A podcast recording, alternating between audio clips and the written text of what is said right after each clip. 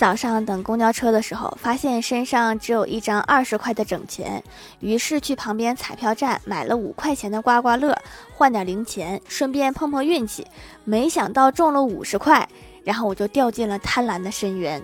五分钟过后好心的老板给了我一块钱让我坐公交车走。上了公交车司机说两块。真是我还不如直接打车走。